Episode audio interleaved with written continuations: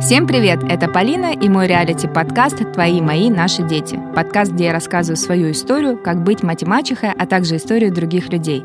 Наш подкаст существует с августа прошлого года, и на протяжении всего времени неким лейтмотивом звучит тема «Жизнь в смешанных семьях». И тут я поняла, что смешанные семьи — это не только про детей от разных браков, это в целом про разных детей. Это о том, что ваш ребенок может отличаться от других, а другие дети от вашего — в подкасте мы говорим реально о разных детях, о разных родителях, и сегодня мы будем говорить об аутизме. У меня в студии Анна Малова, директор благотворительной организации «Открытая среда». Привет. Привет, Аня. Давай перед тем, как мы обсудим некоторые важные вопросы, которые, возможно, наши слушатели не знают, вообще поговорим, что такое диагноз аутизм. А, ну, когда мы говорим про аутизм, в принципе, как про заболевание, да, или как про то, что может охарактеризовать а, определенного ребенка, человека, мы говорим о том, что все люди с аутизмом разные. И очень сложно назвать э, конкретно, вот значит, вот э, такое-то поведение, такие-то нарушения развития, это точно аутизм. К сожалению, нет, потому что аутизм это спектр, и как и цвета в спектре, оттенки, все люди с аутизмом очень разные. Но есть три сферы, в которых э, обычно проявляются такие или э, иные нарушения развития или особенности. Это поведение, это речь и коммуникация. То есть, э, когда мы говорим про поведение, особенно маленьких детей, они могут трясти ручками, кружиться вокруг себя, вести себя немножко не так, как обычные люди. Вот. Когда мы говорим о нарушении коммуникации, мы говорим о том, что они могут не уметь вести себя правильно с людьми, понимать язык жестов, понимать какие-то социальные нормы, социальные правила. Или, например, не смотреть в глаза, если это маленькие дети совсем. Да, это же тоже социальный навык. А у маленьких детей не может быть указательного жеста и так далее. Вот. Ну и когда мы говорим про речь, это нарушение развития речи, речи вообще может не быть, и тогда э, человек общается с помощью карточек, например, или жестов, либо речь развивается странно, рвано, э, она может быть очень такой э, шаблонной, то есть состоять из определенного количества э, шаблонов, наборов тех выражений, которые человек выучил, и просто их подставляет, использует, например. Или э, она мо- может э, э, побыть похожа на эхо. То есть ты говоришь, человек у тебя произносит то же самое, что ты ему только что сказал. Вот. Бывают очень разные люди с аутизмом. Бывают люди с аутизмом, которым нужно очень много поддержки, и они действительно и не говорят, и много раскачиваются, что-то поют, трясут ручками, и их нужно сильно поддерживать, и э, сильно много им нужно времени для того, чтобы научиться чему-то новому. А есть другие люди с аутизмом, которым почти не нужна поддержка, которых очень сложно даже вот э, сидя рядом с ним, отличить от обычного человека, но у них тоже есть нарушения в развитии речи, в коммуникации, в поведении, просто они проявляются иначе. И то, и другое — это аутизм, и вот это его главная такая изюминка в том, что он абсолютно разный и проявляется у всех по-разному. Но эти все характерные черты, они могут быть э, одновременные или вот отдельно речь нарушается, отдельно поведение? Нет, обычно э, как раз сочетание этих То нарушений сочетание. Да, mm. дает вот аутизм. Плюс э, чувствительность к свету, к цвету, к звуку, к давлению, к температуре, к вкусу, к текстурам еды и так далее. Тоже присущи обычно аутизму. То есть бывают ребята, которые не любят громкие звуки, а бывают ребята, которые обожают громкие звуки. А, бывают люди, которых раздражает и практически делает боль на один определенный цвет. Например, а, у меня такой вот прям есть э, кейс, как э, один мальчик с аутизмом не мог э, выйти из дома, потому что его очень сильно пугал зеленый цвет. Он вот прям вот начинал плакать, кричать, кусать себя, то есть вот совсем Это сколько было плохо. лет ребенку? Ему было 6 лет. Вот. И мы очень долго не могли понять, что же не так, пока не поняли, что дело в том, что он так реагирует на все зеленого цвета. И когда ему э, привезли из Америки специальные очки, которые блокируют именно зеленый цвет, то человек смог выйти в школу и сейчас успешно учится в обычной школе. Главное, что ему вот блокирует этот раздражитель.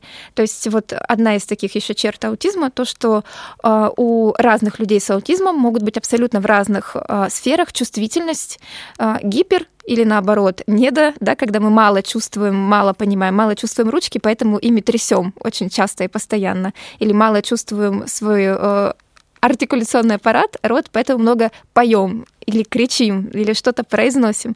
Да, это тоже про чувствительность и тоже про аутизм. Это очень хорошо, что мы с тобой это все освещаем, потому что люди у нас услышат, знаешь, какую-нибудь историю. Ну, типа того, что у меня есть история, как э, у меня подруга была очень удивлена за границей, когда пришла в гости к людям, и э, мальчику было 20 лет, mm-hmm. ну, уже такой мужчина, считай, начал резко бить двери и ломать их. Так. И вот после этого у нее аутисты, то есть аути... Э, люди с аутизмом, да, это те, которые что-то ломают и гремят.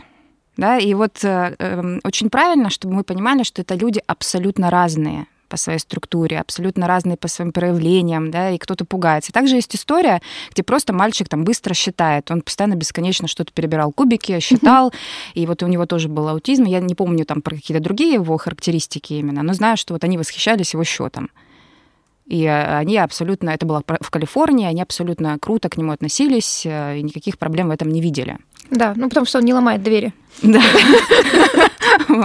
Насколько э, есть ли разница проявлений у маленьких детей и у детей постарше, и у взрослых уже? Есть, потому что разный набор навыков приобретается с течением жизни. Даже у тех ребят, у которых изначально был сильный дефицит во всех сферах, и нужно было их учить абсолютно всему, а, все-таки проявляется какая-то самостоятельность, взросление происходит, навыки набираются постепенно. Поэтому ну, я, например, вижу большую разницу между маленькими ребятами с аутизмом и подростками, тем более уже взрослыми. Вот. Но... Это ты видишь эту разницу у детей, которые проходили обучение и там, и там. И там, Но, и там. конечно же, там, где не было терапии и обучения, там э, разница будет минимальная, потому что ему просто неоткуда было взять эти навыки, и некому было ему помочь прийти к изменениям, которые могли у него произойти. Когда ставится диагноз аутизм? Во сколько лет? Понятно. Вообще, э, ну, с полутора лет и до трех вот статистически ближе к трем, наверное, годам э, ставят аутизм. Почему этот возраст? Потому что родители начинают ждать появления речи, а речь не появляется и не появляется, или То есть это такая одна из э, э, сильных красный флажок. Красный флажок, когда отсутствует речь, да? Да, вот есть красные флажки для детей, э, как э, забеспокоиться, что, возможно, есть проявление аутичных черт. Это что ребенок не смотрит в глаза, у него нет указательного жеста, выкладывает предметы в ряд, то есть не играет ими, а, например, бесконечные ряды, и только они, больше вообще никаких игр нет. Кружится вокруг себя, трясет ручками и не говорит. Вот, это такие признаки аутизма. Плюс э, часто маленькие дети еще а, боятся, пугаются пылесосов, фенов, э, мясорубок, я не знаю, всего, что гремит, что может вибрировать, что может шуметь, дуть. Это тоже так и называется красный флажок, когда нужно обратить внимание, что, возможно, э, что-то не так, и с этим нужно поработать. А бывает так, что диагностику проводят неверно все таки Я думаю, что да. Но в случае с аутизмом это настолько трудно диагностируемый диагноз, что, в принципе, здесь практически всегда есть шанс, что э, либо недодиагностировали, либо передиагностировали. У нас нет инструментов ни в неврологии, ни в детской психиатрии, детской психиатрии в принципе практически нет, а, которые могли бы измерять, что это точно аутизм. Такие инструменты э, для диагностики есть там только в больших городах, в Москве, в Санкт-Петербурге, угу. есть в Воронеже, в Новосибирске и в Белгороде. Все. Мои знакомые поставили диагноз ее ребенку, э, что он аутист, э, аутизм, аутист. Человек с аутизмом. Человек с аутизмом, да, будем говорить правильно. Потому что он не среагировал на голос мамы. Да. А, но здесь есть такая проблема, что могут перепутать, например, с частичной глухотой, с нарушениями слуха, а, с задержкой развития простой, которая может корректироваться гораздо легче, чем это происходит с аутизмом.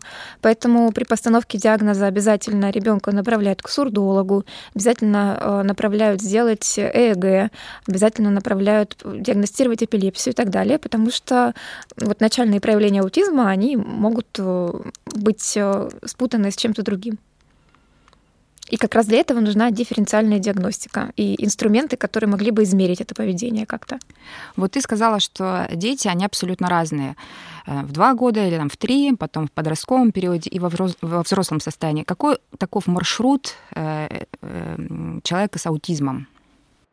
Ну, все начинается, наверное, как раз-таки с трех лет от педиатра, который направляет к неврологу, далее к психиатру, и вокруг семьи смыкается такая психиатрическая уже система, потому что в России аутизм э, имеет психиатрическую основу, это шифр F в МКБ, то есть э, он идет далее этот ребенок как э, ребенок с психиатрическим заболеванием. Угу. Соответственно, чаще всего это либо специальный садик коррекционный, либо вообще ничего, если проявление очень тяжелые аутизма, а, это либо никакой школы, либо коррекционная школа, либо домашнее обучение, чаще всего домашнее обучение.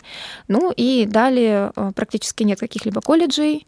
То есть после школы, в принципе, жизнь и система заканчивается. Для многих, но не для всех, конечно же, потому что аутизм разный. Извините, я перебью, ты так сказала, в России это психиатрическое, а в других странах нет?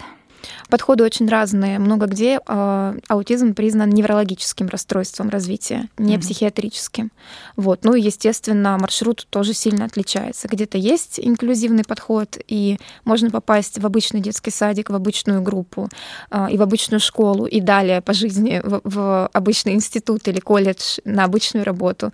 Да, где-то этого нет, потому что все только развивается все только начинается. Вот мы пока на первом пути, когда если если а, вокруг человека с аутизмом в России э, происходит давление системы, и он находится только в ней, не обращаясь к частным специалистам или НКО, то а, вот эта психиатрическая система его в панцирь такой закрывает, и дальше в этом панцире по жизни ведет абсолютно параллельно другим людям, другим детям, у которых обычная жизнь, обычные школы и так далее. То есть и вся семья в этот панцирь постепенно закрывается. А почему все-таки так происходит? Ты вот про панцирь сказала. С чем сталкивается родитель?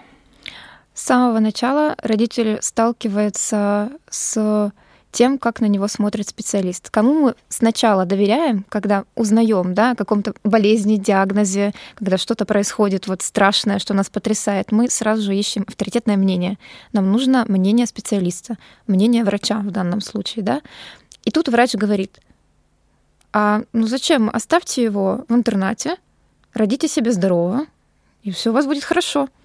Вы будете с ним мучиться всю жизнь. И, ну, это не единичный случай. Mm-hmm. Вот в фонде у нас э, больше 150 семей, и где-то у 100 из них э, есть такая история. Мы анкетирование проводили даже. Ух ты. Им рекомендуют. Зачем вам мучиться? Вы такая молодая, красивая, здоровая, у вас щеки такие румяные. Родите себе здорового. Попробуйте еще раз. А этого давайте мы сейчас заберем. С этого момента, когда только родитель узнает о диагнозе, и первый э, авторитетный человек, который может хоть какую-то информацию ему дать, что такое аутизм вообще, с чем они столкнулись, как дальше жить, первое, что он им говорит, ну, мамочка, давайте тут уже сдавайте. Вам будет же проще. И вот с, этим, с этой ношей человек выходит из кабинета — и дальше по кабинетной системе пробивает хотя бы что-то для своего ребенка годами. Диагностируйте правильно, выпишите лечение. Ах, лечения не существует, ну, может быть, есть какая-то терапия. Ага, государственно только логопед предлагается с массажем, но, кажется, это не лечит аутизм. А что-то вообще лечит аутизм? а информации никакой нет. И мы идем, мы идем кругами, Потом подходит время идти в детский сад. В детском саду вас никуда не берут, потому что у ребенка странное поведение. Даже в садике а, для детей с, другой, с другими видами инвалидности их не берут, потому что другое поведение. И они остаются закрытыми с самого начала. И если у мам, которые помоложе, да, и все только начинается, есть задор еще решить эти проблемы, то к школе этот задор уже примерно уходит к тому моменту, как нужно ребенку идти в школу. И к школе мы остаемся либо в коррекционной школе, либо на надомном обучении. Естественно, мама не работает все это время. Естественно, социально все это тоже обрастает определенными сложностями, потому что не всем друзья выдерживают такую ситуацию. Вообще очень сложно вести далее нормальную, обычную, такую же социальную жизнь, как было раньше. И постепенно, постепенно этот панцирь утолщается, утолщается, утолщается, потому что э, когда ты приходишь за поддержкой, туда, куда ты привык приходить за поддержкой, если у тебя что-то болит или что-то не так, для твоих родных, для себя, тебе ее не оказывают, потому что там не знают, как это сделать. И действительно, врачи, которые так говорят, они верят, что так семье будет лучше, потому что они знают, что будет дальше. И вот это проблема, и это одна из причин панциря. А, вторая причина — это отсутствие информации. очень долго не было компетентной, хорошей информации про аутизм. До сих пор у нас Мамы лечат аутизм э, дельфинотерапией, э, не знаю, конной терапией, пиявками, значит, хилированием. Это когда тяжелые металлы, мол, выводят из организма, а это смертельно опасно на самом деле, и дети умирают до сих пор. Э, холдинг-терапией, когда э, есть теория о матерях-холодильниках, и она до сих пор жива, что это вы, значит, его недолюбили, пока он у вас был в утробе, значит, это ты, мать, виновата в аутизме сына. Давай-ка ты его насильно сейчас в течение часа будешь обнимать, пока он в истерике бьется. И такое до сих пор присутствует очень много различных э, шарлатанских методик или недоказанных научно никак, которые на родителя валятся, которому в поликлинике сказали, что все плохо и нужно ребенка в интернат отдавать, и бедный родитель под потоком этой информации, которая на него льется, просто остается один. И, естественно, справиться с этим очень тяжело. И, естественно, не закрыться в панцирь могут сильнейшие из сильных, потому что это условие уже на выживание психики, в том числе родителя уже. И здесь э, сейчас гораздо легче, потому что появились э, фонды, появились государственные программы по поводу информирования хотя бы родителей и людей. Ты знаешь, я тебя сейчас перебью. Да. А расскажи про свой фонд, потому что мы вначале я тебя представила, да, что ты занимаешься фондом «Открытая среда». Вот про него расскажи и что ты конкретно делаешь в этом фонде. Мы помогаем подросткам и взрослым с аутизмом и их семьям. Со скольки лет к вам можно попасть? С 14. С 14. У нас есть и малыши, но мы для них очень мало что можем сделать, потому что нас просто не хватает физически на все. А, мы помогаем этой категории ребят, потому что для них сейчас практически ничего нет, и нужно как-то эту тему разгребать. Ну и плюс у меня брат подросток, уже взрослый человек с аутизмом, вот, и хочется что-то строить для него. Мы занимаемся социальной адаптацией ребят а, для того, чтобы они не попали в интернаты. То есть какие-то, какая-то своя методика у тебя разработана? А, нет, это не наш велосипед. Угу. Вот, мы его не изобретали. Это все мировые практики. Это тренировочные квартиры, где ребята учатся самостоятельной жизни. Это инклюзивное трудоустройство, когда мы человека с аутизмом а, выстраиваем вокруг него такую систему, чтобы он мог работать. Вот. Это работа с родителями в том числе, это информирование общества, это работа со сложными ребятами, да, когда там 130 килограммов, 27 лет, и он не умеет вытереть попу, и очень надо его научить этому хотя бы сейчас. Вот. И для этого нужны какие-то методики, обучение специалистов. И этим мы занимаемся тоже. То есть мы вот выстраиваем систему вокруг семей вместо панциря, у которых подростки. Я, кстати, хочу сказать слушателям, что мы закрепим ссылку активную, где вы можете помочь ребятам, э, проходя по этой ссылке. Это будет очень здорово. Спасибо вам. А, давай тогда вернемся к теме интернатов. Расскажи поподробнее про них. А, сложно здесь как-то не эмоционально говорить, так что вы меня останавливаете. Давай, вот. рассказывай всю правду. Как сказала Нюта Федермессер на выступлении про интернаты, что это хуже, чем тюрьма, потому что в интернатах находятся без вины виноватые. Абсолютно. Я, наверное, не буду сухими словами какими-то говорить про интернатную систему, просто расскажу картинку, как это происходит. Что такое интернат, даже самый хороший? Это место, в котором ты не моешься, когда тебе хочется, потому что все моются по расписанию. Это место, в котором у тебя нет своих трусов, потому что все трусы шьются и закупаются отдельно. Вы их отдаете стирать, их в общей куче стирают и затем снова раздают. Они не подписаны. У тебя нет своей, своей одежды. Ты не можешь выбрать э, цвет постельного белья, на котором ты будешь спать. Ты не можешь хранить личные вещи, потому что у тебя их не может быть. Ты не можешь выйти покурить, когда тебе захочется, потому что есть общее расписание. Ты не можешь выбрать себе стрижку, даже если ты девочка. Всех стригут коротко, одинаково, потому что кто же будет ухаживать за твоими волосами и так далее.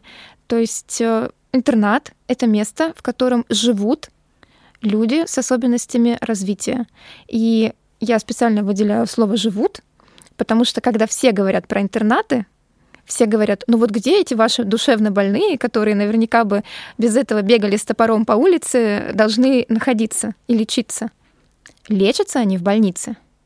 Даже когда у них происходят э, там же разные диагнозы находятся, обострения, э, не знаю, кризисы, э, когда им требуется в том числе психиатрическое лечение, они не лечатся в интернате их отвозят в психиатрическую больницу, и в больнице они проходят лечение, а затем возвращаются жить в интернат. В интернате не лечат. Это очень важно понимать. Это mm-hmm. место для жизни. И вот это место для жизни, это такой зал, в котором находится 4 койки, а может быть 12, смотря какой интернат. Место, в котором нет закрывающихся дверей в туалетах, место, в котором нет возможности с кем-либо поговорить, выйти на связь вне стен интерната. Это место, в котором нет человеческого достоинства и нет возможности его обрести, потому что очень мало персонала, и система настроена так, чтобы люди просто там выживали. Ну, Скажи, ничего больше. э, интернаты только для детей или для взрослых тоже? Для взрослых. Туда попадают Именно все. Все. И детки, и взрослые. А, Есть отдельные детские учреждения, Мгм. есть взрослые Ну учреждения. вот, как ты сначала сказала, была такая история, что врач, э, родите себе нового, а этого отдайте. Да. Вот поставили диагноз три годика. Три года уже отдают? Сначала это дом малютки, потом Мгм. детский Ну, дом дом интернат. малютки, они все вместе все равно носятся там. А, нет, есть дома малютки отдельно для детей инвалидов. Мгм. Вот, то есть это все равно не детский дом, где находятся детки без родителей. Вот, это другая история Другая тоже. история. Да. А, Затем детский дом-интернат, затем психоневрологический интернат. Далее он идет. И он пожизненный? Он пожизненный. Причем там не только люди, которые э, с детства с заболеваниями какими-то находятся ментальными. Там и старики дементные. Там э, есть специальные психоневрологические интернаты для преступников или отделения, где есть вот преступники, а внизу там, например, не преступники. А, Есть э, интернаты смешанного типа, где вообще все, но таких очень мало. Есть интернаты, где есть женское отделение и мужское отделение. То есть э, система на- настолько разная, не настроенная, но максимально сегрегирующая. Вот, то есть все разделено. Более того, если это взрослый интернат, и там находятся только мужчины и женщины с психическими э, нарушениями развития, то, скорее всего, в таком интернате у всех есть э, принудительная стерилизация. Даже если э, человек там находится с легкой умственной отсталостью, то есть не с какими-то страшными диагнозами. Потому что Сейчас по-другому... бы видели вы мои глаза. Это же ужас какой-то. А скажи, это только в России так происходит? А, Нет, это происходит в некоторых странах, но в большинстве стран такой системы уже нет. Чаще всего это постсоветское пространство, и то уже не везде. Вот. Можно, можно по-другому, можно без интернатов. Можно. То есть неважно, сколько ты денег вбухал в интернат, это все равно интернат. Ну, можно оплатить новые занавески, вертикализаторы, да, для тех, кто не может двигаться сам. Можно нанять больше нянь, которые будут э, выключать по расписанию свет и стирать одинаковые трусы. Но это все равно будет то же самое. Это все равно будут, будут одинаковые трусы, это все равно э, будет одинаковая еда, и это все равно не будет никаких прав. Ты мне рассказываешь, а мне прям не по себе. Прям ужас. Это место э, мне очень э, хочется, чтобы о нем много людей знало, потому что проблема в том, что не все понимают, что это находится в каждом городе-миллионнике. Ну, видишь, мы сталкиваемся с тем, что люди э, боятся психоневрологических пациентов, если честно, да? Ну, Конечно. Правда. И э, им кажется, что вот там, как ты сейчас сказала перед этим, их там лечат, закрыли, вот они не будут с топором бегать, Да, и, и- а ты при этом говоришь, что нужно их отменить. Да. Но в этих интернатах не только дети с аутизмом или взрослые с аутизмом, да, есть еще другие пациенты с другими диагнозами, правильно? Конечно. И все-таки их точно нужно отменить. Их точно нужно отменить, потому что ни один человек ни с одним заболеванием не достоин, не заслужил, не нагрешил настолько, чтобы находиться до конца своей жизни в такой системе. Я объясню. Э, Дело в том, что люди тоже напуганы разными историями, что вот какой-то пациент сбежал из больницы, значит, нанес увечья другому человеку. Ну, тут же много историй. Как с этим моментом бороться? Я думаю, что все, кто услышал, и в том числе и я, мы в шоке, вся моя команда, что происходит, потому что так детально я не сталкивалась и ни- никогда не изучала этот вопрос. Я думаю, что для всех тоже будет в новинку это услышать так подробно, с таким чувством. Но в то же время другие люди, которые могут сказать, а что же нам делать, как нам выпускать своих детей, а вдруг они нам принесут проблемы, да? Мы все понимаем, что люди должны быть под каким-то присмотром все таки Только под каким? А, Присмотр может быть очень разный. Я уже говорила о том, что когда а, людям, которые находятся в интернатах психоневрологических, нужна медикаментозная помощь, они направляются в больницу, они проходят лечение. И только когда они уже перестают представлять угрозу для себя либо для других, они возвращаются обратно в интернат. Они могут возвращаться не в интернат, они могут возвращаться в другое учреждение, либо в систему другого проживания, например, систему сопровождаемого проживания. А в других странах работает э, абсолютно просто. Например, в некоторых штатах в Америке э, система настроена следующим образом. Есть э, район, дистрикт, в котором есть несколько социальных учреждений. По закону вот в одном таком районе может быть не больше двух социальных учреждений, похожих на интернаты, только тем, что там тоже люди постоянно живут и находятся. Но в таких интернатах не может находиться постоянно жить больше 17 человек. Угу. При этом персонала по два человека на одного проживающего. Извините, у нас интернаты на 600 человек. Немножечко другой подход к личности человеческой. А правила нахождения в этих интернатах тоже другие. Почему выбрали такую цифру? Не только чтобы был индивидуальный подход и уважение человеческого достоинства, потому что на самом деле вот этих социально опасных людей, да, как я в кавычках сейчас называла, размахивала руками, вот, э, людей, которые действительно могут взять топор и выбежать, их не 600, их 17.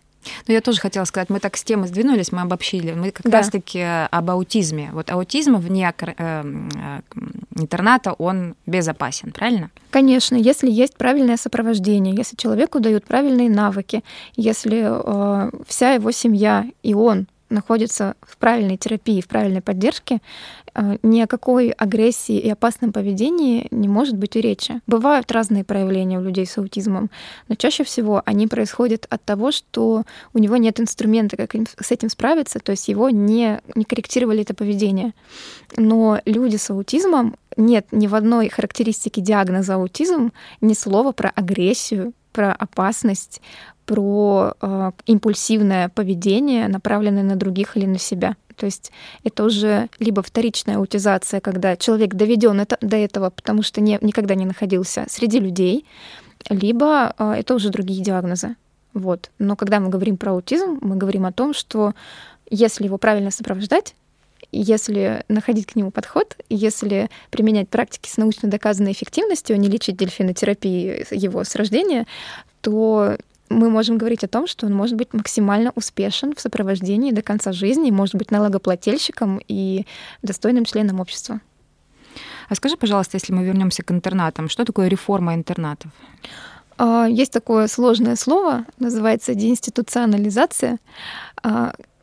Когда мы его произносим, мы имеем в виду, что можно убрать интернаты, закрыть их вообще — и расселить людей, которые находятся в интернатах, в разные системы. Кому-то вот в эти э, дома семейного сопровождения это называется, да, где по 17 человек. Кого-то в квартиры сопровождаемого проживания, как это делает открытая среда. То есть это квартиры, в которых ребята живут, но к ним приходит каждый день э, работник для того, чтобы их сопровождать, а сколько у вас э, человек живет в квартире?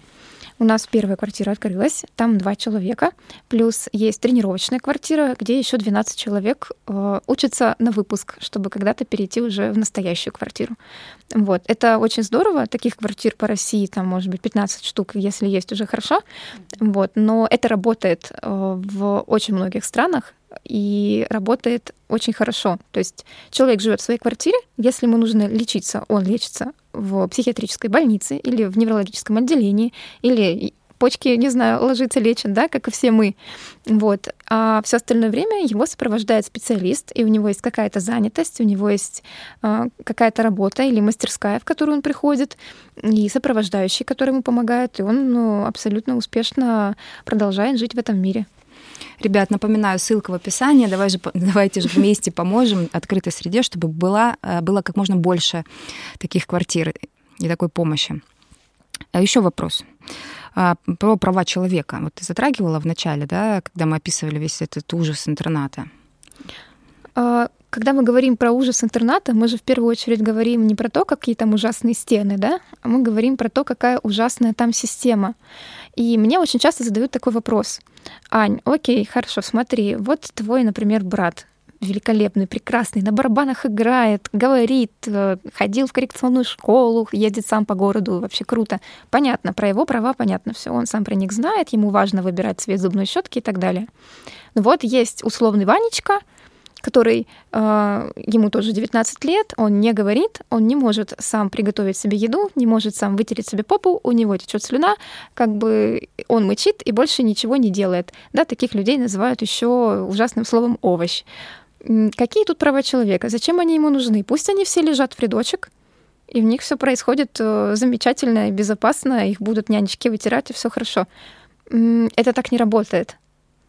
Права есть у всех. И когда мы говорим про исследования э, о людях, которые находятся в таких учреждениях с очень маленьким количеством навыков, да, когда есть еще сочетанные диагнозы умственная отсталость, mm-hmm. различные э, заболевания нервной системы, дополнительные органические поражения мозга, мы говорим о том, что все исследования подтверждают, что как только человека убирают из этой системы в более человечную, когда у него есть выбор, когда его учат выбирать, хотя бы ты будешь сегодня яблоко или апельсин, их когнитивные навыки растут, их продолжительность жизни увеличивается. Каждый человек, каждый живой организм достоин жить в человеческих условиях. И право выбора иметь. И иметь право выбора хотя бы на уровне ты будешь шоколад или э, невкусную какую-нибудь сахарную вату уже сдувшуюся.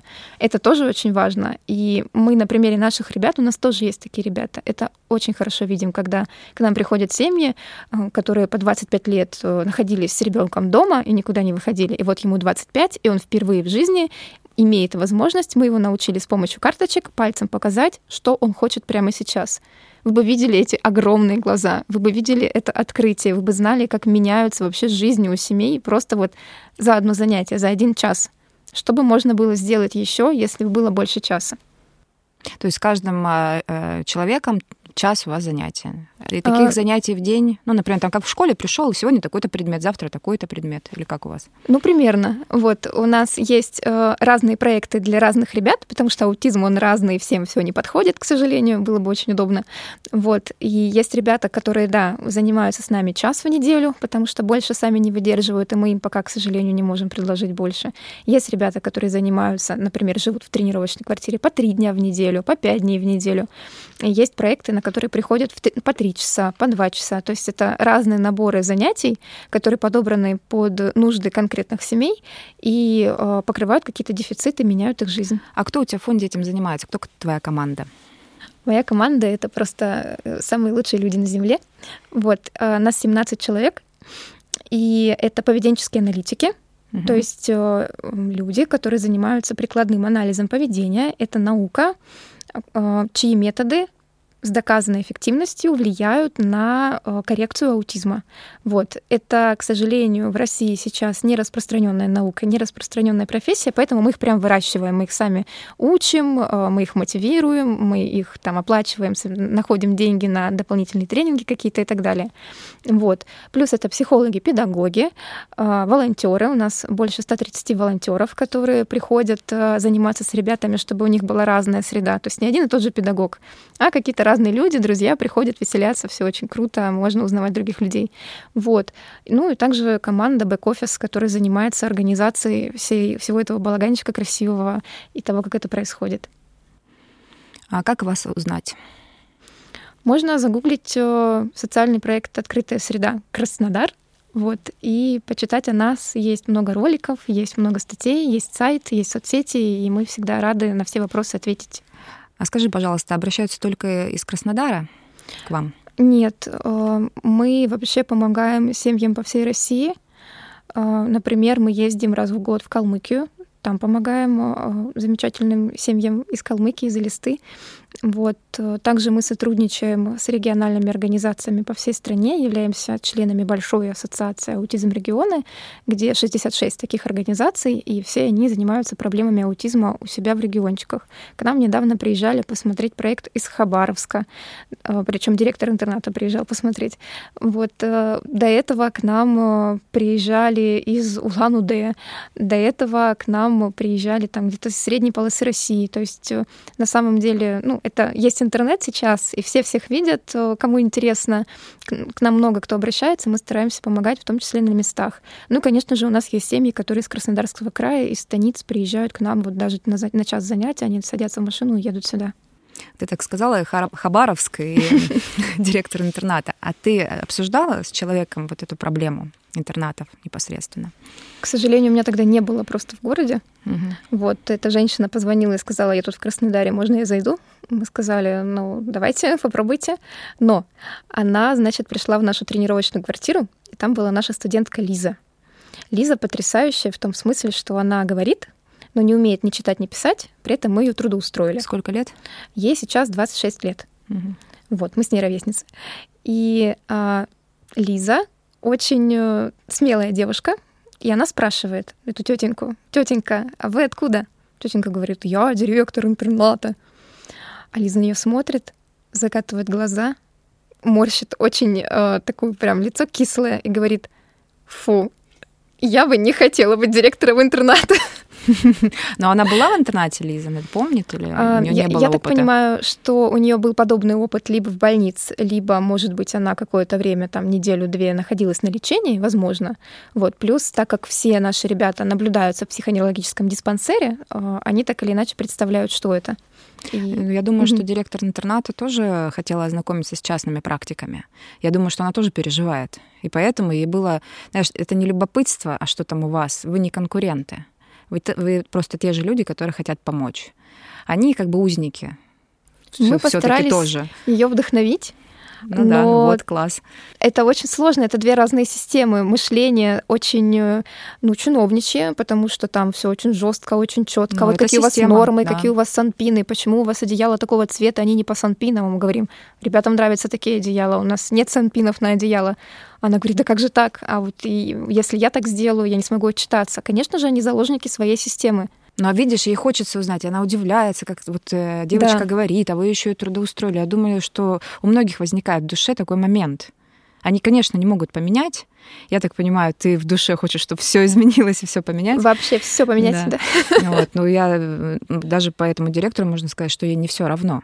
Конечно. И это очень хорошо, потому что чаще всего, когда мы приходим к чиновникам э, с просьбой, с предложением, давайте мы за вас сделаем вашу работу и сделаем ее вот так, и даже найдем на это деньги, нам говорят, вы что, люди с аутизмом могут жить только в интернате по-другому не может быть. Им там не хорошо. Не понимают народ, вот серьезно. Это хорошо, что мы с тобой такой эпизод записываем. Не понимают. Очень многих ты спросишь, аутисты скажут, ой, эти двери ломают, эти еще что-то. Не понимают, что они не опасны для общества. Еще раз повторим, дети с аутизмом не опасны для общества. И люди тоже с аутизмом не опасны. Не опасны. Да, ну вот э, это и есть характеристика общего диагноза, да, и есть, есть действительно опасные истории, но не про аутизм. Конечно. А, плюс мы можем сказать так, э, каждый человек может быть опасным. Это да. И каждый Без человек каких-то ментальных расстройств. может показать разное поведение в разных ситуациях и Конечно. условиях. А, мы трактуем любой случай с человеком с аутизмом через его аутизм, а не через то, что он человек. Вот это вот большая разница. Знаешь, что пугает? Людей, незнание, непонимание. Это всегда людей останавливает что-то делать, да, перед каким-то да. новым будущим, пугает. И вот хорошо, что есть, э, Аня, ты, которые это будут всегда говорить э, и везде отстаивать эту точку зрения о том, что не надо ничего бояться, просто попробуйте услышать нас и узнать. И я, кстати, хочу тебе сказать, что у тебя своя личная история, основана на... Ты уже два раза напоминала брата аутизм, да, и да. я хотела тебе задать этот вопрос, но уже сама догадалась, что, скорее всего, поэтому ты этим и занимаешься. И я бы хотела твою личную историю, как меняется жизнь все таки с появлением ребенка с особенностями в семье. Мы с тобой еще раз встретимся и это все обсудим. Я с радостью. Ну, супер. Аня, спасибо тебе большое, что ты поделилась, что ты открыто об этом говоришь и делишься абсолютно важной и нужной информацией перед всем миром. Очень приятно что есть такая возможность поговорить, что вы меня позвали, потому что вот как мы сейчас обсуждаем, когда мало информированности, да. есть страх и есть проблемы. И только вместе с подкастами, со СМИ, с разными прекрасными людьми, которые открыты, мы можем как-то изменить ситуацию. Так что это вам большое спасибо, и это просто прекрасная возможность, и прям очень приятно. Ребята, в очередной раз напоминаю, в описании этого эпизода есть активная ссылка. Не поленитесь, зайдите и помогите. Ведь только вместе мы сможем делать этот мир лучше. И, кстати, я благодарю вас, что вы нас слушаете, потому что именно благодаря вашим прослушиваниям подкаст растет и может освещать такие важные темы. Оставайтесь с нами, не пропускайте новые эпизоды. Пока!